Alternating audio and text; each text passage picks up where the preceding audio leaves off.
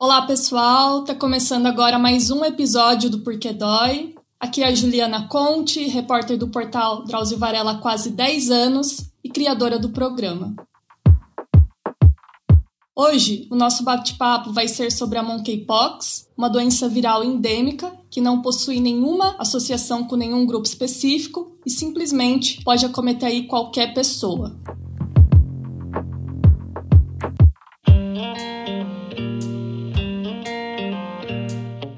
Bom, no Brasil, ela começou a dar as caras em meados de junho, quando a gente teve a primeira confirmação no país pelo Instituto de Infectologia Emílio Ribas, em São Paulo. Desde então, a doença ela vem se espalhando rapidamente e somente no mês de agosto foram quase 3.700 casos registrados em todo o país, segundo aí o boletim do Ministério da Saúde. A boa notícia é que a gente já tem uma vacina capaz de induzir proteção contra esse vírus e que deverá estar disponível até o final do mês de setembro, primeiramente para os profissionais de saúde. Agora, falando rapidamente dos sintomas, no início eles são bem parecidos com qualquer outra virose, então é esperado febre, dor de garganta, dor de cabeça e gânglios aumentados mas lembrando aqui que nem sempre todo mundo vai ter esses sintomas. Então, depois de alguns dias, é que começam a surgir as lesões na pele. Elas podem aparecer na cabeça, na face, no pescoço, descem pelo tronco e chegam às extremidades em um processo que pode levar aí até 21 dias. E essas bolhas, muitas vezes, elas são muito dolorosas e difíceis de serem tratadas, sendo necessário que o paciente muitas vezes fique internado por alguns dias para controle da dor. Só para vocês terem uma ideia, um estudo que foi publicado recentemente na revista Lancet mostrou que cerca de um terço dos pacientes necessitaram ser internados com dor. Bom, eu acompanhei no Twitter inúmeros relatos de pacientes que diziam o seguinte: a dor dessa lesão é algo de outro mundo e é desesperador como os médicos estão despreparados. Outro dizia o seguinte: Hoje eu me sinto um pouco melhor e sem dores. As feridas elas estão começando a cicatrizar. É um alívio tomar banho e não chorar de dor. Nos sites de notícias, essa questão do manejo da dor ela é pouco abordada e até negligenciada por muitos médicos. Então, pensando nisso, eu convidei o Dr. Álvaro da Costa, ele que é médico infectologista do Hospital das Clínicas de São Paulo, para falar um pouco sobre essa questão. Bom dia, doutor. Muito obrigada pela presença aqui hoje. Muito bom dia, é um prazer enorme estar com vocês aqui para falar de um assunto que todo mundo tem dúvida, né? Porque ninguém gosta de sentir dor. Dor realmente incomoda e nessa doença é uma das principais complicações aí no dia a dia que a gente tem visto. Bom, doutor, para começar, se a gente observar bem, essas feridas que aparecem na pele dos pacientes, elas lembram muito casos de herpes e sífilis. Então, essa similaridade tem feito o diagnóstico demorar um pouco mais? Ou os médicos já estão um pouco mais atentos nessa questão?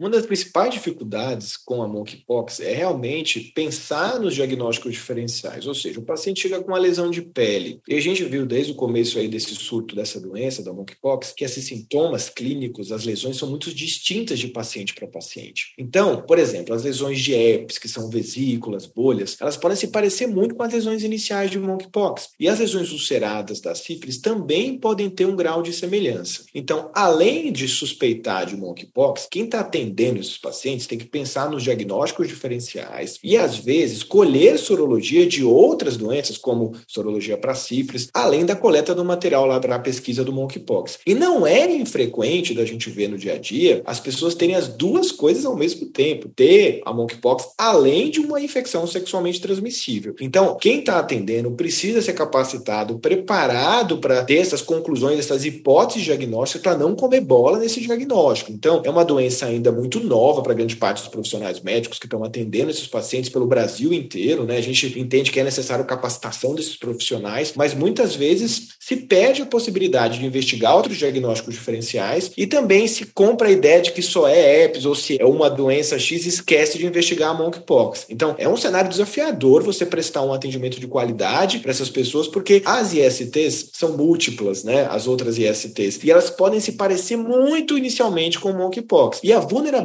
de quem usualmente procura esses serviços com suspeita de monkeypox contempla também a possibilidade desses outros diagnósticos, de ter coisas associadas. Então, realmente é um cenário bastante desafiador para quem está atendendo esses pacientes. Certo. Então, o senhor pode descrever um pouco melhor como são essas lesões da monkeypox? Ou, por exemplo, também se vai depender de indivíduo para indivíduo, porque tem gente que não vai desenvolver isso, ou todo mundo que foi infectado vai desenvolver. Você pode falar um pouco sobre isso? Essa é uma ótima pergunta, porque o que, que acontece? Vamos pensar que o teatro das lesões é a pele. A pele que vai manifestar, grande parte dos pacientes. Mas antes de ter as lesões de pele, alguns pacientes podem ter febre, dor no corpo, dor de cabeça, dor nas costas. Isso nem sempre é um sinal que vai vir monkeypox, mas tem gente que tem esses sintomas. E aí começa a pipocar lá na pele. Parece inicialmente, para quem está escutando a gente entender muito bem, parece uma espinhazinha. Tem gente que olha e fala: Meu Deus, estou com acne. Não é monkeypox isso eu nem vou procurar o serviço. E depois, essa espinhazinha, ela vai crescendo de tamanho, pode formar uma vesícula, tipo uma bolinha de água. Ela pode formar uma pústula, que é tipo uma espinhazinha com pus dentro. Depois pode formar uma crosta. E a gente está vendo nesse surto atual com essa CLAD que o paciente pode ter essas lesões em vários estágios de evolução. Ele pode ter uma crosta, uma vesícula, uma pústula. Isso pode aparecer no genital, no pênis, no ânus, na vagina, ou aparecer no rosto, no tórax, nas costas, em vários locais, tudo ao mesmo tempo. E olha que, que coisa doida essa doença. Tem paciente que tem uma lesão só e fica com uma lesão o todo o curso da doença. Por exemplo, eu peguei paciente com uma lesão no rosto, parecia uma espinha. E com a evolução ele não teve mais nenhuma lesão e era monkeypox o diagnóstico dele quando colheu o material. Em contrapartida, já chegam pacientes para gente com muitas lesões, especialmente lesões no genital, né, do pênis, do ânus, e aí são lesões que podem ser muito dolorosas. Aí o paciente realmente tem um fator aí que fica estressado, ele quer um remédio para controlar a dor. Isso é muito importante porque, como eu falei no começo da nossa discussão, dor ninguém quer ter, né? Mas não é todo mundo que tem dor, não é todo mundo que tem muita vesícula. A gente está vendo quadros mais graves de monkeypox em pessoas com imunidade mais baixa. Por exemplo, alguém tratando câncer, quimioterapia, alguém que vive com HIV, que está com imunidade baixa, não toma adequadamente o antirretroviral. Então, nesses pacientes, você pode ter muitas lesões. Aquelas fotos que aparecem às vezes na internet, horrorosas, de muitas lesões, não corresponde muitas vezes o quadro benigno de grande parte dos pacientes que apresentam essa doença. Então, a gente fica colocando aquelas fotos, cria até um certo estigma, né? Que todo mundo tem que ter aquelas lesões, todo mundo se comporta daquele jeito. Não é assim. Uma doença que a gente chama em medicina de doença espectral, ou seja, eu posso ter inúmeras apresentações com gravidades muito diferentes. Uhum. Mas essas lesões, digamos assim, elas vão aparecer. A febre nem sempre, mas as lesões são uma característica fundamental. É, é uma doença de manifestação de pele cutânea. As lesões vão aparecer mesmo. É praticamente impossível você ter monkeypox, a varíola de primata, se você não tem lesão de pele. Vai aparecer lesão. É a principal manifestação da doença do ponto de vista de clínica, de sintomas, né? Uhum. E é nessa fase, doutor, que, que ocorrem as transmissões? Muito bem lembrado também, onde quando eu tenho lesão ativa, crosta, bolha, vesícula, pústula, se eu tiver um contato com essa pessoa, um contato muito próximo, pele a pele, prolongado, hein? é legal enfatizar isso, gente, porque você botar o dedinho em alguém lá, tem que ter atrito, tem que ter contato, proximidade, isso é muito potencializado durante a atividade sexual. Eu não posso falar que a monkeypox é uma infecção sexualmente transmissível, mas eu posso dizer sim que durante a atividade sexual é um momento de muito contato pele a pele. Então, às vezes você está com alguém que tem uma lesãozinha só, que para a própria pessoa passou desapercebido aquela lesão e ela nem valorizou. Se você sai com essa pessoa, tem um contato muito próximo, ou tirando o contato sexual, dormir na mesma cama, compartilhar objetos de uso pessoal, toalha, roupa de cama, você sim pode estar suscetível a adquirir a doença. Então é necessário essa proximidade pele a pele, mas não é uma proximidade só de encostar, é uma proximidade prolongada que potencializa a transmissão desse vírus. Entendi. E no caso, doutor, essas lesões, que nem o senhor falou, às vezes começa a parecer uma acne. Como que elas vão evoluindo ao longo do estágio da doença, né? Até cicatrizar, digamos assim. Esse é um outro problema, porque tem pessoas que ficam com uma lesão só. Em contrapartida, tem pessoas que começam a pipocar lesão em vários locais do corpo. Por exemplo, eu venho a pessoa que no primeiro dia no serviço tem uma lesão só no pênis. Aí depois de uns dois dias começa a aparecer no tórax, no braço, no rosto. Então essa evolução é um pouco imprevisível às vezes, né? Só que, na maioria absoluta das vezes, o que que acontece? A lesão ela vai evoluindo, a espinhazinha, que forma uma camadinha, Vamos lembrar que quando a gente tem um machucado, não fica uma casquinha no machucado? Então é isso que acontece com a monkeypox. Você tem lá tipo uma espinhazinha e forma uma casquinha. E qual que é o momento que a pessoa não transmite mais a doença? Quando essa casquinha cai e você olha para sua pele, tem uma camada rosinha de reptilização. Esse é o momento onde eu não estou mais transmitindo a doença. Então, para o paciente ficar tranquilo, e a maioria evolui muito bem, né? Tem, temos que destacar do ponto de vista clínico, na sua magnitude, majoritariamente uma doença que vai levar a quadro de gravidade dos pacientes. É uma doença chata, o isolamento, tudo, mas esse é o curso evolutivo. Tudo cicatrizar, o paciente evoluir bem. Geralmente não tem muita sequela de cicatrização feia, depende do tamanho da lesão. A gente faz lesão pequenininha. Essas lesões pequenininhas, a gente não vai deixar nenhuma marca no corpo. Agora, quando são lesões muito extensas, do rosto, né? Toda aquela preocupação de como vai ser a evolução. Esse paciente precisa ser monitorizado, acompanhado, mas fiquem tranquilos, a maior parte da evolução é benigna, tudo cicatriza e a vida que segue. Pegou monkeypox, ficou bom, sem nenhum tipo de complicação a longo prazo. E é em torno de 20 dias, doutor? Quanto tempo fica?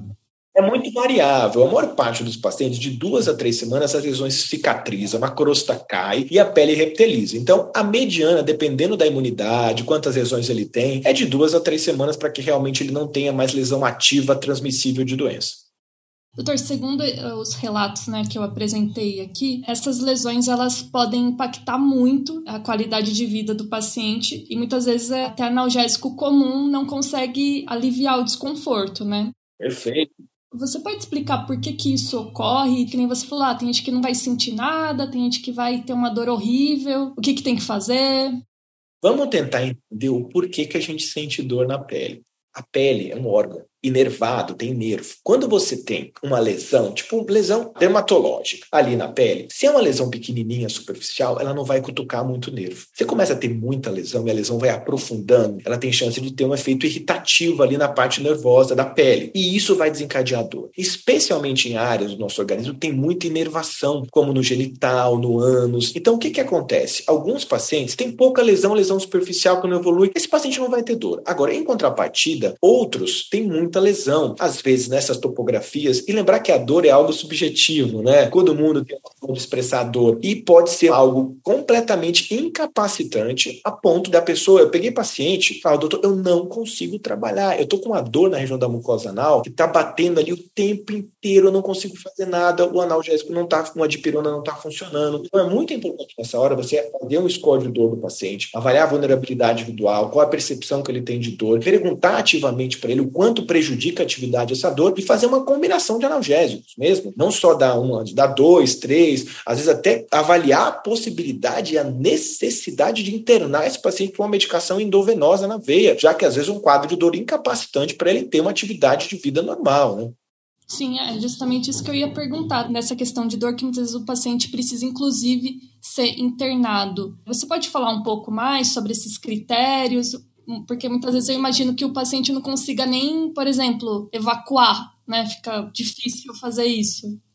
Principalmente quando eu tenho uma, uma denominação que a gente fala em medicina de proctite. Proctite é inflamação da região anal, do reto. E o que, que acontece? Ele sente tanta dor, tanta dor, que ele bloqueia o reflexo de evacuação e começa a ficar muito obstipado, preso, prisão de vento, fica sem ir no banheiro para nada. Então é importante nesses casos de muita dor, não só na região do genital, mas também quando a dor em outro lugar, e ele não consegue em casa modular, ele simplesmente fica parado, para de viver por causa da dor. Você ter uma internação curta ou mesmo uma ida a um serviço de emergência para fazer uma medicação na veia para esse paciente. E às vezes até quando tem essa complicação de inflamação nessas regiões mais críticas, chamar um especialista para avaliar, fazer exames complementares, às vezes pode ter uma inflamação, uma infecção nesse local, porque a monkeypox é uma doença causada por um pox, um vírus, tá ali. Só que a pele começa a ficar tão aberta com tanta lesão que as bactérias que estão ali em volta da pele, elas entram ali junto com a monkeypox e causam o que a gente chama em medicina de infecção secundária, ou seja, A bactéria está ali, ela entra de gaiato ali e causa uma piora da lesão. E você precisa dar antibiótico para o paciente. Às vezes ele chega com a secreção purulenta, pus mesmo na pele, no genital, e aí você precisa internar, além de dar analgésicos potentes para que ele não tenha uma dor, também prescrever um antibiótico para controlar processo infeccioso. Ah, tá. Bom, doutor, agora falando de tratamento, né? Essa vacina que deve chegar aí nos próximos meses, ela vai ajudar para todos esses casos? Eu queria que você falasse um pouco quem deve tomar, se é todo mundo, enfim. A gente ainda está construindo as políticas públicas para quem a gente vai vacinar a varíola de primatas e a monkeypox. Infelizmente, a gente tem uma quantidade diminuta, escassa, com relação a vacinas no mundo, por poucos fabricantes, praticamente um grande fabricante global de vacinas de monkeypox. Então, a gente vai ficar refém de escolher grupos mais vulneráveis à aquisição da doença. É toda uma preocupação que a gente tem que ter também para não estigmatizar essas pessoas e dizer que só elas têm a doença. Né? Quando a gente, em política pública, escolhe alguém para imunizar, é porque aquela pessoa é mais vulnerável e está tendo mais casos naqueles grupos. Mas isso não significa que aquelas pessoas só são aquelas que têm a doença. Né? Então, muito provavelmente, a gente vai ter que vacinar, como a gente fez. Vamos lembrar aí da Covid-19, um aninho, dois anos atrás, onde a gente vacinou primeiro pessoas da área da saúde, os profissionais que estavam atendendo, os idosos mais vulneráveis. E deve ser a mesma agora, só que eu vou trocar o idoso, porque o idoso não é tão vulnerável à questão da monkeypox. Eu vou trocar para pessoas jovens de vida sexual ativa, pessoas que vivem com HIV, que estão tendo uma alta, tá tendo uma alta prevalência de casos nessas populações, pessoas com imunidade mais baixa, é especialmente que têm uma exposição de contato sexual mais intenso, independente da orientação sexual, que fique muito claro que a doença pode ser adquirida independente de você ser gay, hétero, trans, todas as pessoas podem ser vulneráveis pelo contato sexual. Então, provavelmente essa deve ser a linha que o Ministério da Saúde deve escolher para priorização de imunização, já que eu tenho pouca celeridade para a vinda de vacinas e também uma escassez de doses por causa de poucos fabricantes globais. É importante que o mundo se articule para ter novas tecnologias de vacina, que a gente consiga descentralizar o fornecimento, especialmente que o Brasil consiga receber transferência de tecnologia para a fabricação de vacinas de monkeypox no Brasil, especialmente usando duas instituições que têm um renome internacional em vacinas, que é a Fiocruz e o Butantan. É, é, curioso, né? Diferente do coronavírus, parece que não tem muito interesse, né, doutor, de fazer uma vacina. Pois é, né? Na verdade, a gente teve uma pandemia global com, as, com a infecção pelo SARS-CoV-2, a Covid, Claro que é, a monkeypox é uma doença que tem bastante importância do ponto de vista de saúde pública, mas numericamente ela não foi tão expressiva e não chamou tão atenção quanto a Covid-19. E a letalidade, a mortalidade da, da monkeypox, ela é muito baixa, ou seja, as pessoas que têm a doença morrem, né? Na Covid nós tivemos quase 700 mil óbitos no Brasil, a gente teve um caso, dois casos de óbito para monkeypox. Claro que isso em saúde pública, essa celeridade, ela é impactada, o acesso às vacinas, pela magnitude da doença. Né? Não que não seja importante a monkeypox, mas a Covid realmente foi uma situação, talvez a maior pandemia que a gente viu nos últimos 50 anos na história da humanidade. Né? Sim, claro. Bom, doutor, para encerrar a entrevista, eu, eu, gostaria que você elencasse aqui as principais dicas para prevenir o surgimento dessa condição. O que, que a pessoa tem que fazer? Muito bom. Importante primeiro entender que qualquer um pode pegar monkeypox, mesmo que tenha vacina de varíola lá atrás, que faz muito tempo, né? As pessoas não podem se julgar invulneráveis. Claro que a atividade sexual é um momento crítico na transmissão dessa doença, independente da sua orientação sexual, né? Claro, até o OMS colocou alguns dados para tentar restringir um pouco a quantidade de parcerias sexuais, no sentido de se expor menos, né? Se você tiver algum contato com alguém, caso confirmado, morar na mesma casa, separar a roupa de cama, não dormir no mesmo quarto, ter um cuidado realmente com relação a utensílios de uso pessoal, né? Qualquer aparecimento de lesão de pele que você nunca teve, achou estranho, você vale a pena procurar um serviço de atendimento para ver se realmente é monkeypox. Não são todas as lesões de pele que são monkeypox, então vale a pena você ter os cuidados de não atrasar uma investigação para isso. Quando a gente tiver vacina no Brasil, vamos ver quem vão ser os candidatos a tomar essa vacina, mas depois quando ela estiver disponível para todo mundo, é interessante quem tem essa questão de contato contato, vida sexual ativa, ter realmente uma priorização para tomar essa vacina e realmente prestar atenção na sua própria pele, no contato com outras pessoas, né? se você tem com alguém com lesão de pele, tentar evitar um contato muito próximo, pele a pele, né? A gente teve toda a questão do isolamento na Covid por causa de um vírus de transmissão respiratória, não é a mesma magnitude de transmissão, também tem transmissão pelo ar, né, por gotículas, a monkeypox, então uso de máscaras em alguns cenários, onde tem muita gente, onde gente que você não conhece, também pode ser uma, uma situação que pode trazer proteção, mas é um conjunto de medidas, né, com relação a essa doença. Perfeito, doutor. Muito obrigada aí pela ótima entrevista. Eu acredito que vai ajudar muitas pessoas. Eu estou muito feliz de estar aqui com vocês pela possibilidade de falar sobre a doença tão relevante, trazer informação qualificada para o público que está escutando a gente. É uma honra estar aqui com vocês e acho que é isso. Informação é tudo, informação consistente para a gente conseguir ter as condutas de prevenção, entender a doença. Parabéns pelo trabalho de vocês. Perfeito. Bom, gente, o Porquê Dói ele fica por aqui. Se você estiver assistindo pelo YouTube, comenta aí e também deixa sugestões de temas para o próximo programa de outubro, tá bom? Muito obrigada, pessoal, e até a próxima.